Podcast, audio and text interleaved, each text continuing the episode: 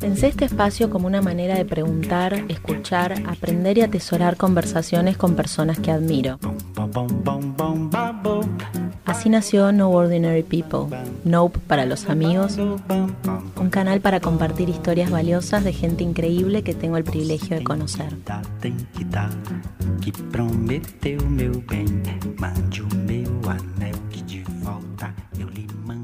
Hoy, en este primer episodio, invité a Aimee Miranda, quizás de mis amigas más nuevas, también quizás de las más jóvenes. Es apasionada, inteligente y con muchas ganas de cambiar el orden de las cosas. Nos conocimos trabajando hace cinco años. Hoy Aime es una emprendedora y referente en el mundo del e-commerce y del marketing estratégico.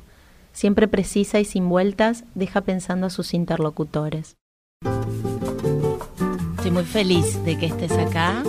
Lo hablamos hace meses y finalmente lo estamos haciendo. Así que gracias por, por ser mi primera invitada. ¿Vos cómo estás?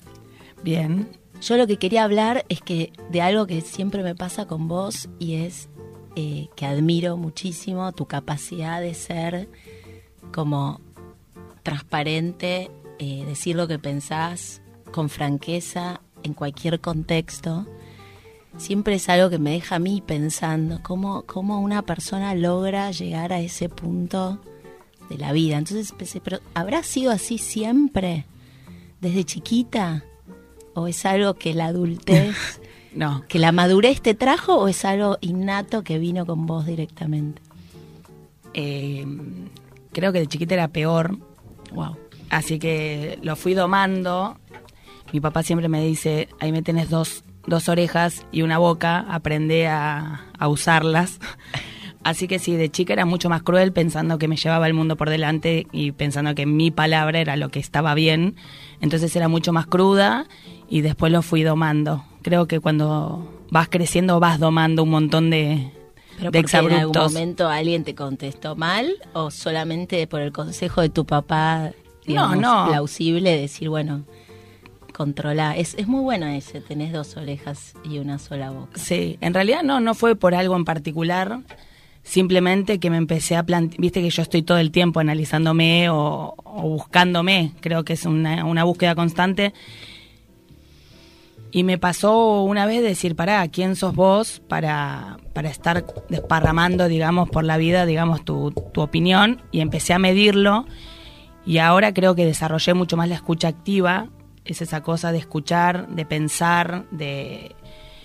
Nada, maduré en algún punto y realmente aprendí con el tiempo que solamente digo las cosas que pienso de una manera con amor a las personas que realmente valen la pena para mí, ¿no? O sea, ya no no no pierdo el tiempo. A lo mejor no es perder el tiempo, digamos, pero no ando diciéndole a cualquiera toda mi opinión y por qué, no.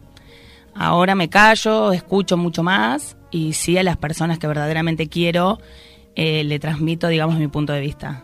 O sea que en realidad lo que yo conocí ya es fruto de la madurez. Antes era aún más desenfrenado. Era una catarata.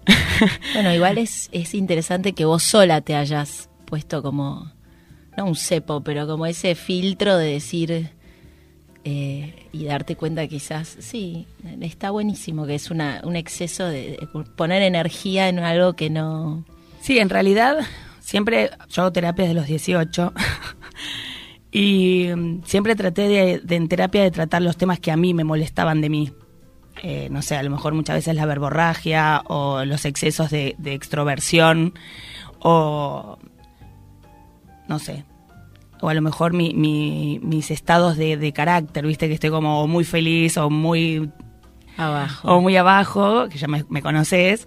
Eh, y bueno, uno de esos, digamos, uno de esos cambios que yo quería trabajar en este proceso era justamente la, los exabruptos que me agarraban de la franqueza o de la... Ni hablar de que cuando era chica, más chica, era muy moralista y mucho de los valores, de lo que está bien y lo que está mal, lo que corresponde y lo que no corresponde.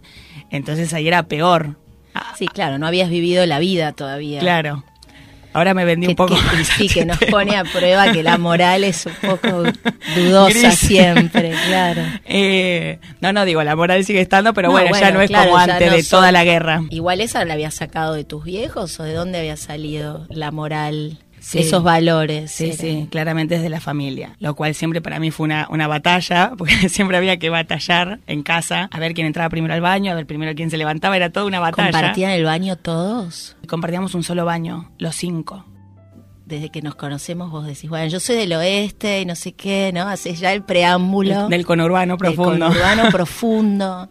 ¿Cómo sentís que eso, sentís de verdad o es un marketing que tirás de que, de, que venís con una impronta diferente? Sí, es verdad. ¿Es verdad? Es ¿En qué cosas lo ves? Yo creo que así como si vos vas al oeste se va a sentir de que vos no sos del oeste, cuando es a la inversa, todo tiene Sí, claro, pero ¿por qué? ¿Qué, qué ¿Cuáles son las cosas que suceden distintas en el oeste o distintas acá? Y en el oeste, yo soy de Aedo, particularmente, vamos a decirle a la audiencia, em, es mucho más barrio. Eh, y ni hablar de que estamos hablando de distintas clases sociales, o sea, es una realidad no solamente de capital o, con urbano, sino digamos en el grupo en el cual yo hoy en día estoy inmerso, que trabajo en moda, de cierto, digamos, ciertas cuadras a la redonda, o sea, Cabello, Cerviño. Sí, se mueve todo en el mismo lugar. Se mueve todo en el mismo lugar, pero sí creo que en, el oeste se vive de otra manera, se, como se diría, se curte, se curte de otra manera, es mucho más barrio. Pero y a vos en particular, porque yo te veo bárbara, inmersa en el mundo. No, igual vos no te acordás. Yo me acuerdo perfecto. El primer día que nos conocimos hace cinco años, como dije en la, en la introducción que hice de vos. Pasaron muchas cosas también en esos cinco años. Em, a las dos nos pasaron muchas cosas, pero lo, que es... Y, nos, nos, acompañamos en estos cinco años también. Pero de pasar a trabajar por ahí el día a día, enfrentadas como estamos hoy en los escritorios a tener que vernos cuando queremos, que por suerte he seguido, o por lo menos hablamos lo más seguido que podemos. Eh, vos sí, eras como un elefante en un bazar en el sentido, no por el tamaño, pero sí por, era una cosa de, por todos lados, ruidos y, comentarios. Y no, de hecho el primer día en Jazmín vos me, fuimos a comprarme ropa. Sí, fue el primer día, no, la primera semana por ahí. Pero fue una iniciativa tuya, ¿o no? Ah. Obvio, pero por eso, eso habla un poco de mi adaptación. Yo sabía, yo no, eh, no, no, no pertenecía. Sí, igual, bueno, estamos hablando que nosotros nos, nos conocimos trabajando en Jazmín Chevar, que es un lugar que ambas queremos mucho y que nos quedó como mucho cariño, ¿no? Me parece. Sí. Pero que también es como vos decís, es muy particular, es como la frutillita de la crema del Sunday mejor comprado, no sé en dónde. Entonces, bueno, ahí todas éramos un poco eh, distintos. Yo tampoco me sentía. No, pero yo me acuerdo el primer día que te conocí a vos, que no fue cuando yo ya estaba trabajando, porque viste que yo estuve seis meses. Y me acuerdo que un día llegaste vos con una pollera plato hermosa, con unos zapatos. Y yo decía, ay, yo no voy a llegar nunca. O sea, todavía no nos conocíamos. Yo había ido a una reunión, creo que a firmar un contrato.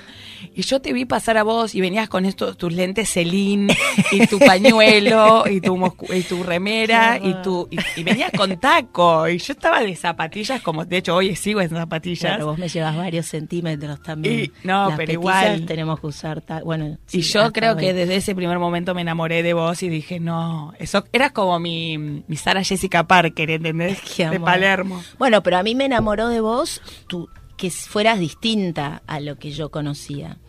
Y no porque fuera, pero justamente de vivir en un microclima, alguien que te trae algo nuevo y que te enriquece y que y que es fascinante y que después te encontrás que tenés millones de cosas en común también, porque no, obviamente que lo cultural del como el, ¿no? a dónde creciste, el, el, caldo de cultivo de tu casa, tus padres, todo también son yo como hija única admiro siempre y me encanta escuchar las historias de los hijos que tienen muchos, de mis amigos con muchos hermanos, porque siempre es un universo completamente distinto al mío. Esto de la pelea por lo del baño.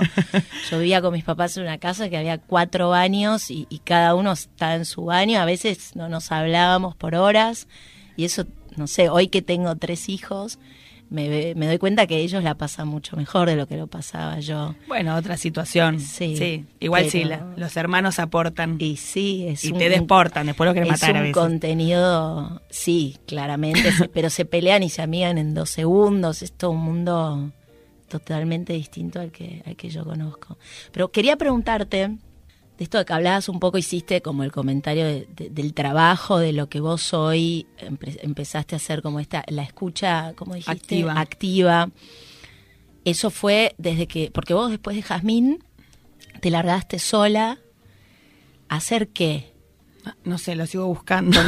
contame qué haces exacto, porque entré a IME a la página que está como todavía... Está abandonada, la estoy desarrollando. Bueno, pero tiene mm. ahí como una especie de, ¿no? de bajada de lo que haces, que es como súper amplio también. Es súper amplio. Porque habla de eso, del marketing estratégico, del e-commerce. Em, contame exactamente vos, qué es lo que haces todos los días y hacia dónde estás yendo.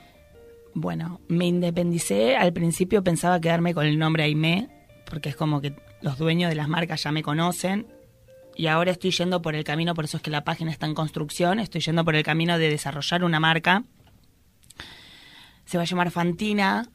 Eh, estamos en pleno proceso, digamos, de imagen, de diseño, de logo, de bueno, todo lo que tenga que ver a nivel visual y también empecé a trabajar con un consultor, digamos, que me ayuda a bajar todo este, así como en su momento era el exabrupto, digamos, de decir la verdad, de ir con la franqueza, ahora estoy como en el exabrupto de desarrollar un modelo de negocio que mm, es súper cambiante, es súper... Eh, te desafía constantemente porque la tecnología lo que hace es cambiar entonces no te da tiempo, entonces a lo mejor yo desarrollo un modelo de negocio y de repente, tipo el día de mañana ya no está más, desaparece o cambió, la plataforma se modificó, entonces eso me demanda como mucho tiempo, pero básicamente lo que hago es desarrollar negocios digitales.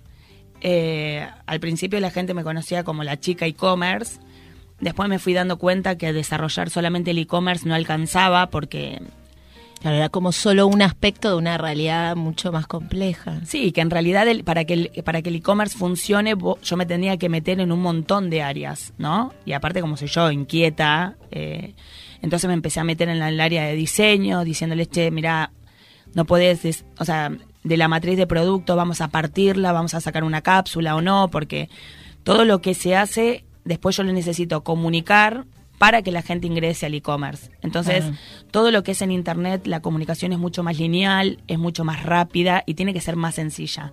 Porque por estadística la gente no está navegando 40 minutos una página. Entonces...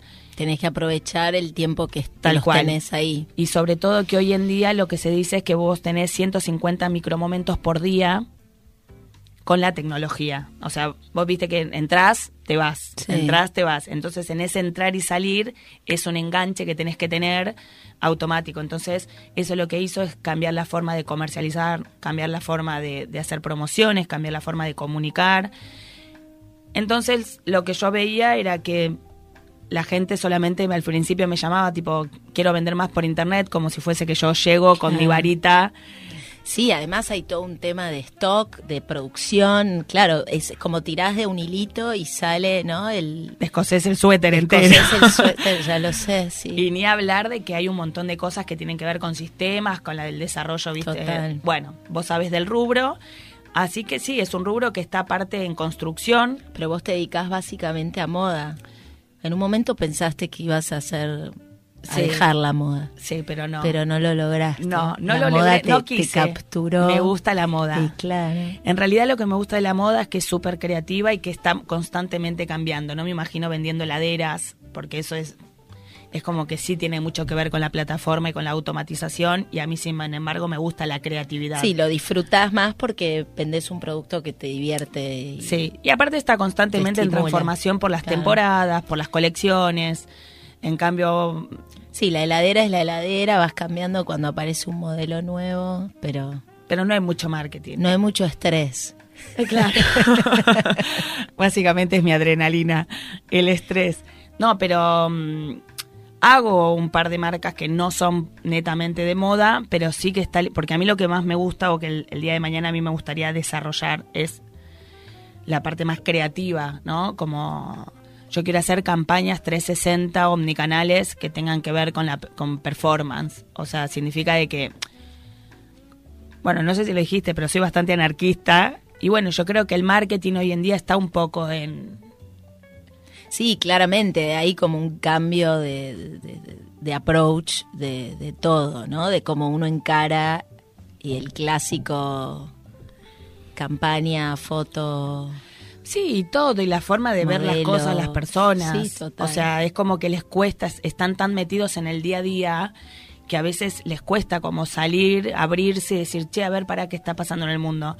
Y bueno, un poco yo eh, lo que hago es eso, ¿no? Al estar metida en tantas, en tantas empresas, en tantas marcas, tan involucradas con la tecnología, que sí o sí lo que hace es te nutre constantemente, porque yo estoy estudiando todo el día, entonces te hace ver qué está haciendo, no sé, Adidas en Japón, por ejemplo.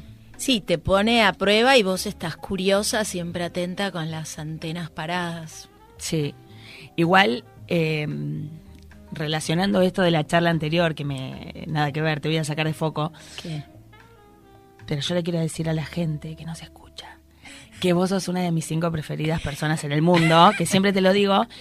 Y es curioso porque... que es un honor, es siempre lo digo además. Es un honor. Pero a mí lo que me gusta de vos, primero es que obviamente siempre me, eso mismo, de, si bien yo nací en una casa en el conurbano con tres hermanos y un baño, hasta creo que, no sé, tenía 16 años, y vos naciste, digamos, en una casa con cuatro baños siendo tres personas, eh, siempre es como que conseguimos esa empatía, ¿no? Esa cosa de escuchar la una a la otra y sacar el máximo jugo o el máximo provecho, decir, bueno, Básicamente porque sos una persona muy divertida, sos ácida, sos muy inteligente y sos bastante curiosa, igual que yo. Y creo que nuestras charlas mm. siempre pueden tener cualquier tipo de, salida.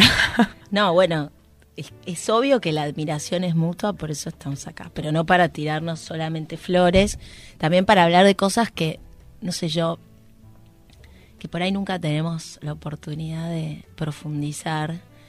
Eh, pero, y en esto de, yo me quedo pensando en lo que vos dijiste de, de, de estás como siempre atenta y con las, yo dije, las antenas paradas.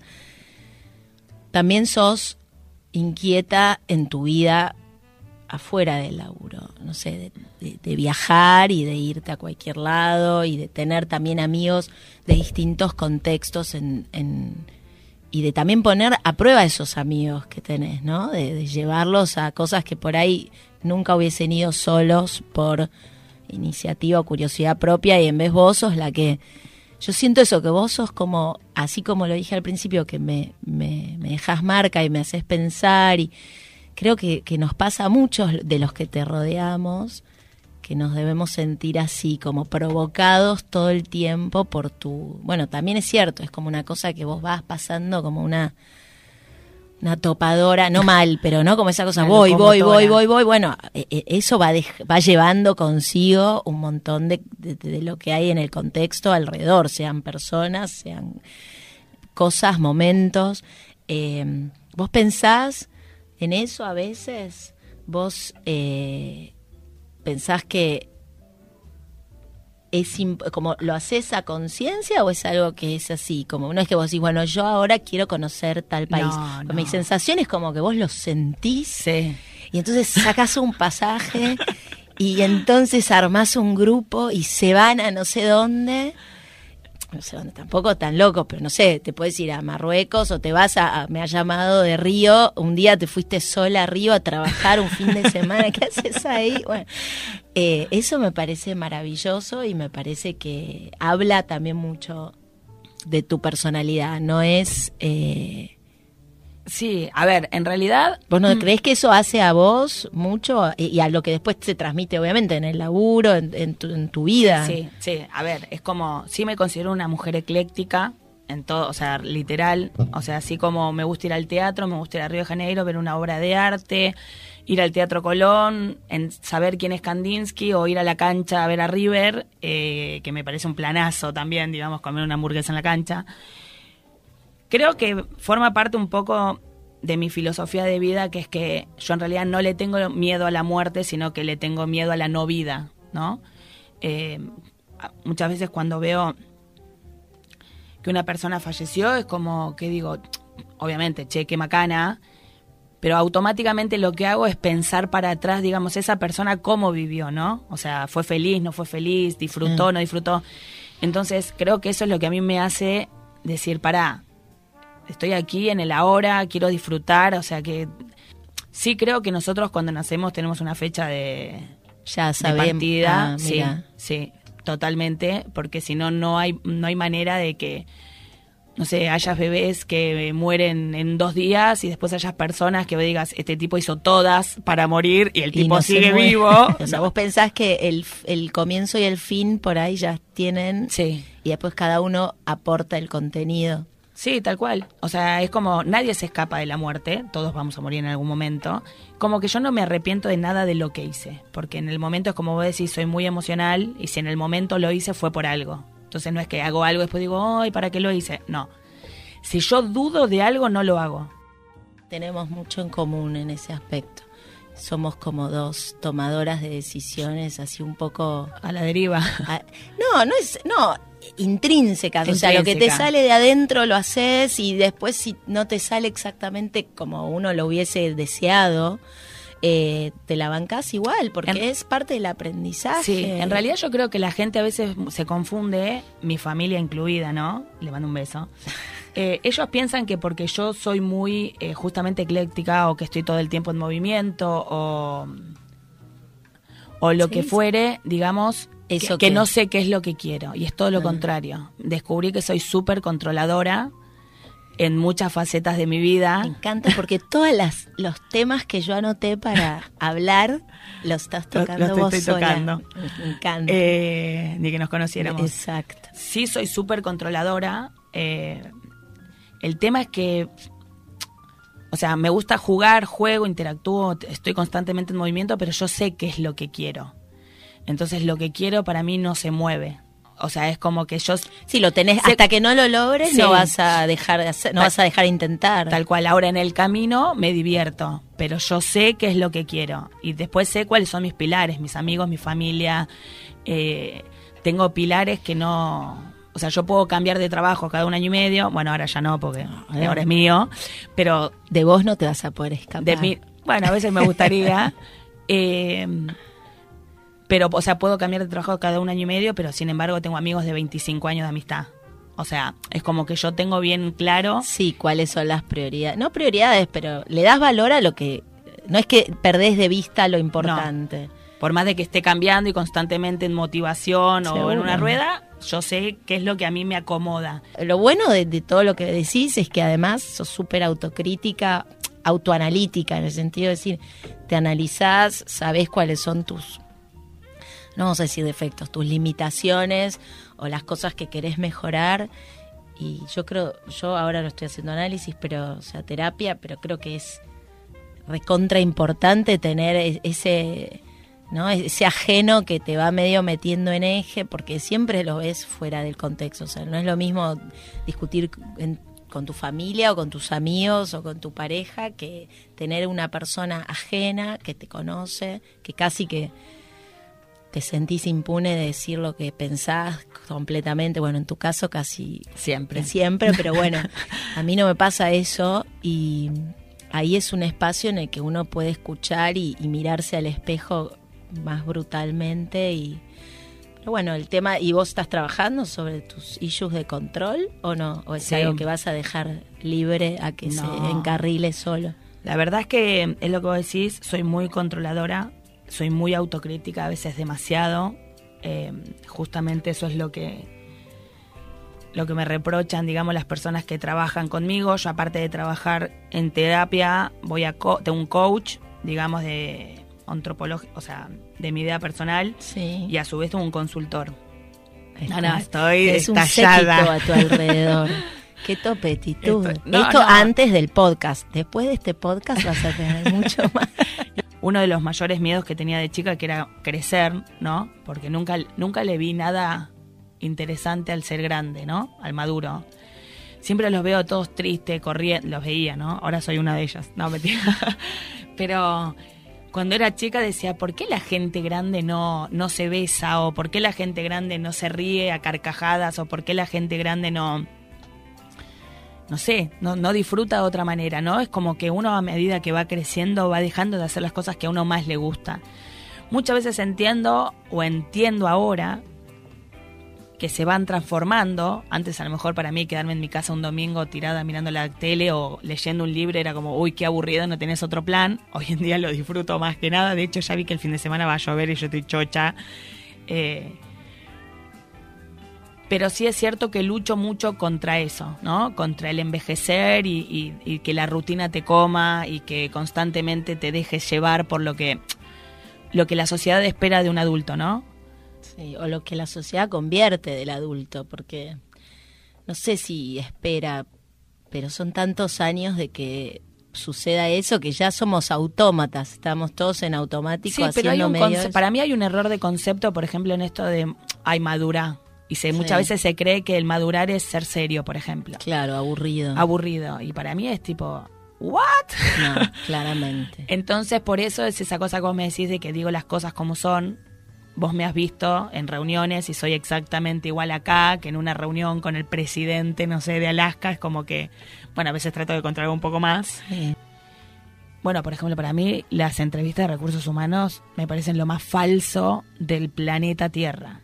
Y sí, porque uno está como, sabe lo que tiene que decir, el que pregunta, pregunta lo que ella Claro, tiene que preguntar. Y pero entonces a qué estamos jugando si los dos saben que es mentira. Chicos, sáquense las caretas y, conozcámonos de verdad, porque después vos vas a tener que trabajar nueve horas por día con esa persona. Sí, claramente. Entonces yo voy contra eso, ¿entendés? Contra el ser...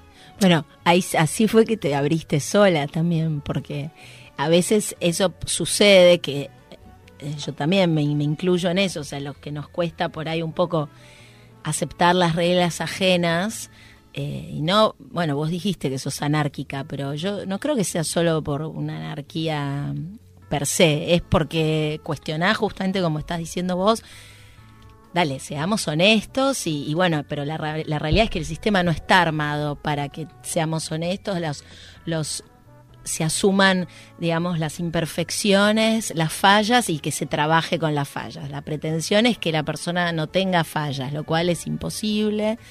Eh, y ahí es cuando uno queda medio fuera de ese sistema y te tenés que crear un sistema paralelo en el que obviamente toda tu capacidad eh, se vuelque en algo, pero que no te sientas limitada o no estés limitada por estas reglas ¿no? condicionantes por ahí del... En realidad yo estoy en contra de, lo que es de trabajo. la normalidad, pero en el sentido de la norma. Sí, sí, o sea, sí. Y... Sí, pero de la norma impuesta por otros, porque en realidad una, alguna norma siempre tiene que haber. Vos ahora tenés tus normas en, no, en Fantina o en AIME, digamos. Vos tenés gente también a cargo tuyo y bajás algún tipo de línea. Claramente. No se ven las caras. claramente, claramente que sí. Lo que digo con respecto a la norma es que yo de chica lo sufría, no, o sea, ser, eh, yo siempre fui como muy, pero no muy diferente, bien ni mal. Eh, era todo esto, o sea, yo cuestionaba todo el tiempo, cuestionaba a mis profesores, cuestionaba, o sea, y durante, hasta mi familia, digamos, me ha, me ha cuestionado como, che, ahí me para un poco, o sea, para de cambiar de trabajo, para de hacer esto. Y ayer alguien me dijo que parecía dura por fuera, pero que era muy blanda. Digo, no es muy difícil darse cuenta de que soy una, una persona muy vulnerable Simplemente que el rol en el cual hoy en día tengo, que es trabajar o ser independiente o ser emprendedora o lo que fuere, realmente no te da mucho lugar o margen para esa vulnerabilidad, ¿no? O sea, estás constantemente con clientes, estás constantemente con la gente que trabaja con vos y, todo el mundo, viste, te exige, te exige, te exige y la verdad es que no estamos frente a una sociedad donde la vulnerabilidad se premie como algo positivo.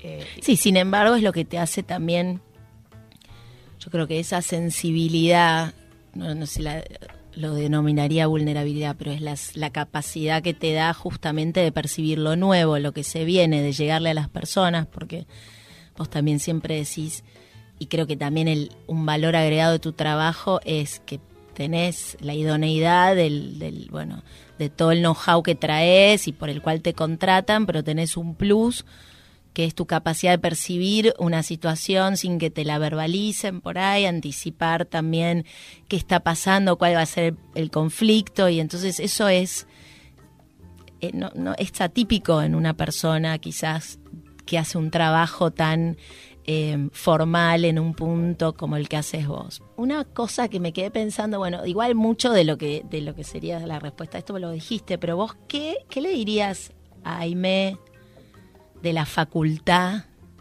hoy? ¿No? Vos que cuando estabas estudiando en el oeste todavía estudiabas. En la Universidad de Morón. En la Universidad de Morón. eh, bueno, hoy pasados, ¿cuántos años de recibida? Diez. Bueno, no es nada, gorda. Porque yo tengo de recibida 18. Bueno, Tremendo. Ochito, Bueno, ochito años más. Este, ¿qué? Capaz que fui yo muy burra y, y tardé mucho en recibirme. No, no, claramente no es el caso. Eh, ¿Qué le dirías a Aime de, de 18? No, de 20, 20, 21, ¿no? ¿Cuántos? Me recibí a los 23, arranqué a los 18. ¿Qué le diría? Que haga las cosas igual. O sea, no, no, no me Nada. nada, no me arrepiento de nada. A lo mejor le diría no te enamores en, en Villa Gesell, en Pueblo Límite. Es un poco el lugar común, ¿no? Es como la I, vas reiterando eso. Claro, no, bueno, pero porque fue una historia larga y ahí me fue justo a los 21, hice mucho sacrificio porque yo trabajaba y estudiaba todo el día y después viajaba, lo cual me llevó bastante. Pero no, la verdad es que ya te digo, en esta en esta Aimee loca, digamos que va saltando de un punto al otro, yo desde chica siempre dije que iba a ser mi propio producto. Desde chica, creo que desde 8 o 9 años. Mira, Y de hecho yo ya me imaginaba... Yo siempre decía, si vienen japoneses o chinos, no me preguntes por qué japoneses y chinos, eh, decía, si ellos quieren comprar un edificio me tienen que contactar a mí no. y yo les voy a hacer como el punto de referencia. Como que yo siempre decía, a mí no me importa que- de qué sea el negocio, me tienen que llamar así a mí y Vos yo ibas a ser una un intermediaria. intermediario. Desde O chica. sea, la tenías clarísima. Siempre, te lo juro por mi vida. De hecho, mi papá me traía los... Antes las tarjetas de crédito se pasaban con la Sí, sí, maquinita, ¿viste? claro. Y yo jugaba con eso. Eh, digamos, y jugaba con eso y siempre mi imagen fue salir de un gran edificio, vestidita de traje, con un 206 en la puerta, que en ese momento era furor, el Eh, ¿Vos 206. ¿Qué tenés ahora? Y ahora tengo un 208. 8, claro, no existe no más. existe más. Pero cuando me tuve que comprar un auto, Claro. por eso digo que esos momentos, esos lapsus de controller, yo los sigo teniendo, porque desde... Claramente. Y podría haber comprado otro auto, no sé, un Honda Fit, no importa. Y sin embargo, No lo auspicia nadie igual todavía este No. podcast, pero podemos... pero podemos. bueno, yo trabajé en Peugeot Citroën, así que podemos llegar a llegar. Eh, así que no sé, ¿qué le diría? Que al contrario, que confíe más en ella, que no, que no se deje llevar por el que dirán, que aunque pareciera que soy ruda y que no me importa, todo llega y eso es lo que hace constantemente replantearte todo. Y que a veces, ¿sabes qué? No hay que replantearse tantas cosas. Hay que ser y que... Pero bueno, cuesta a veces decir, esta soy yo y aceptame y si no, andate... Para la gente que no me conoce, digo muchas La malas gente ahora ya te conoce toda. Toda. Este es el primer Paris episodio. Hilton. En unos meses volvés, volvés y después de escuchar esta charla, si quedó algo pendiente, Sí. hacemos la parte 2. Hacemos la parte 2. sí, la verdad igual me divertí. Acá vemos al chico que está dele mover las manitos como diciendo, ya está chicas, y nosotros seguimos hablando como si fuese una charla de café. Y bueno, era la idea, es lo que vale la pena. Gracias. Ay, te amo. Pará, me re gustó. Nos podemos quedar un ratito más. Dale.